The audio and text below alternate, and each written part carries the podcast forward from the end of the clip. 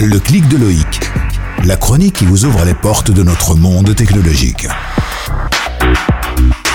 Qui n'a jamais fait de chasse au trésor Et si je vous proposais d'en faire une grandeur nature sur doigt Rien de plus simple aujourd'hui grâce aux nouvelles technologies, et en particulier au géocaching. Mais à quoi correspond ce terme un peu barbare? Selon Wikipédia, il s'agit d'un loisir utilisant le GPS, géopositionnement par satellite, pour rechercher ou dissimuler des trésors. Pour participer à ce jeu, je vous recommande l'application du même nom, Geocaching, à installer sur votre smartphone. Une fois lancé, vous êtes géolocalisé et vous apercevez sur l'écran les multiples cachettes autour de Après avoir vérifié que celles-ci sont toujours disponibles, amusez-vous et lancez-vous à leur recherche pour en signer les registres. Cela vous permettra également de découvrir votre environnement de façon ludique. Pour préparer cette chronique, j'ai personnellement testé cette application ici même sur Doha et je vous conseille de vous promener du côté de Katara ou encore du souk Wakif. Mais vous pouvez tout aussi bien investiguer sur tout le territoire du Qatar, Doha, Zikrit, Alcor. Alors à vos smartphones et à vous de jouer.